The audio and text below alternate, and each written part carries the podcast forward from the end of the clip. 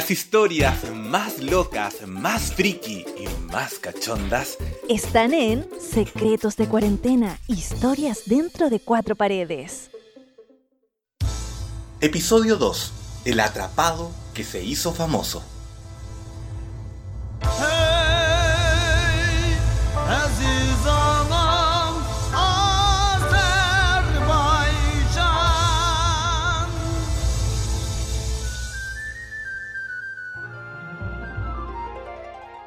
Yo nunca, nunca pensé que iba a venir a Azerbaiyán. Tomé un tren desde Tbilisi una noche y llegué por la mañana a Baku, la capital de Azerbaiyán. Y después de una semana decidí venir a este pueblo donde estoy ahora, este pueblo que se llama Sheki, que está a los pies del Cáucaso.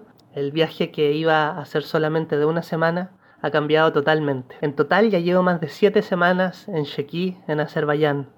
Mi visa era solamente de un mes, tuve que extenderla. Y he tenido que vivir una cuarentena total que solamente nos permite ir al supermercado y a la farmacia por un tiempo muy reducido y que mm, me ha puesto aquí a vivir con una familia eh, la familia Yusif, quienes han sido muy amables conmigo, la madre de la familia y sus dos hijos, eh, un poco mayores que yo. Ellos se han encargado de hacerme sentir muy bien, como en casa, en un país en el que no hablo el idioma, el azerí, derivado del turco. Bueno, han pasado cosas muy extrañas. Hace algunos días se estaba tomando desayuno, como siempre, la cuarentena total tiene esto de, ser una especie de día largo que, que, no se termina nunca. Y tomando desayuno recibo un WhatsApp de mi host que me dice que me quieren entrevistar. Y yo le pregunto de dónde.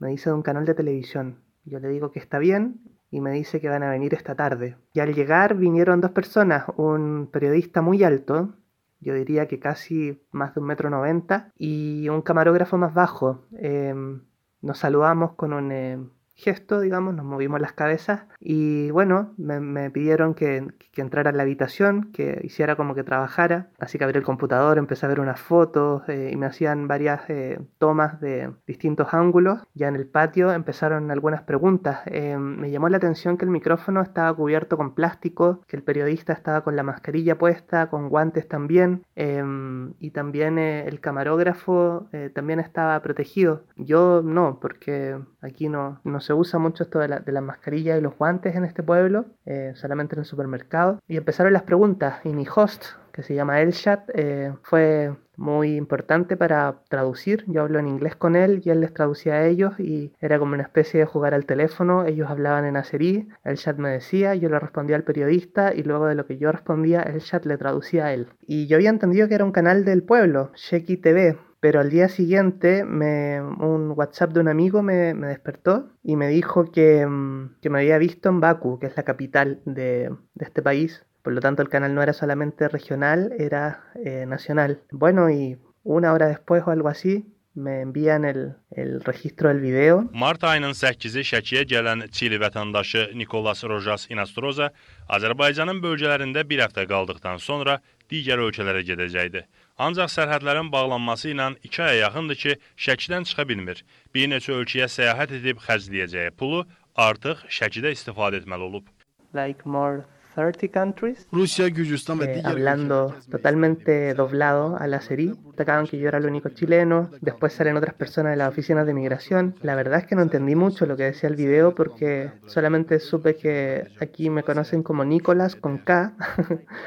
Así que al compartirlo por las redes sociales todos se reían y decían que no entendían nada, pero también es una muestra interesante de cómo eh, es la vida en un contexto distinto. Después de esto de la televisión de Azerbaiyán, eh, me llamaron de, de una radio, de la radio Imagina, Tuve una entrevista con Iván Núñez, a quien yo veía en la televisión cuando niño. Pues me llamaron del diario Hoy por Hoy. Ayer tuve como un dolor de, guata al ver que yo estaba en la portada del diario, que mi historia era la portada del diario que entregan en el metro. Y ahora me han llamado de, de canales de televisión. Bueno, después salí en, en T13.cl, que también me mencionaron en el noticiario, de que vieran el contenido en internet. Y ha sido bien extraña esta sobreexposición de la situación que estoy viviendo, eh, una situación que no pensé que iba a vivir jamás y que estaba viviendo muy tranquilamente en mi habitación aquí esperando que se abran las fronteras. Y bueno, para la próxima semana ya me llamaron de dos canales más que les interesa conocer mi historia. Cómo se vive en un pueblito tan lejos para mí ha sido un verdadero honor. Y la familia, la familia Yusuf, que son los que me han arrendado esta pieza y se han portado muy bien conmigo. Eh, están contentos y se ríen mucho al verse ellos en la prensa de un país tan distante como Chile. Eh, así que creo que ha sido una experiencia simpática para todos. Y he conocido a personas súper interesantes.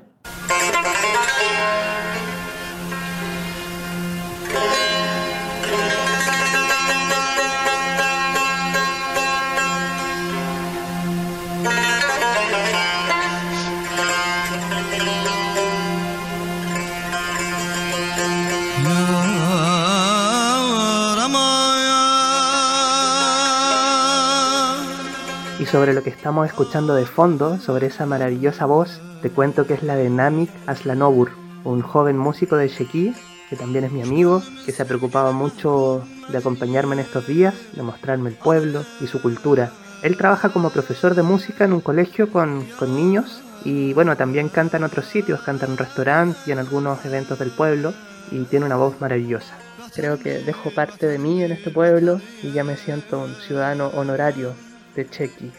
Una experiencia que se está escribiendo efectivamente en un libro que se llamará All the Borders Are Closed, o sea, todas las fronteras están cerradas, que es lo que me repitieron mucho cuando, cuando quise salir de, Azerbaiyán, pero no se podía y hasta ahora no se puede. Y en ese libro eh, voy a publicar mi diario de viaje, cómo es vivir encerrado en un país sin conocer el idioma, que por estar en un pueblo en el Cáucaso iba a tener tanto interés de mi propio país, de los propios medios de comunicación, de la televisión de aquí pero menos aún pensé que iba a encontrar una familia tan lejos de, de mi casa.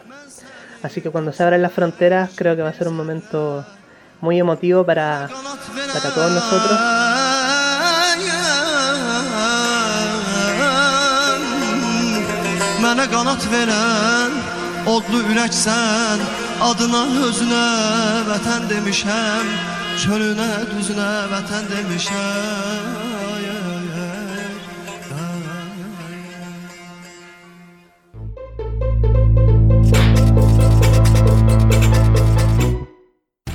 Secretos de cuarentena, historias dentro de cuatro paredes.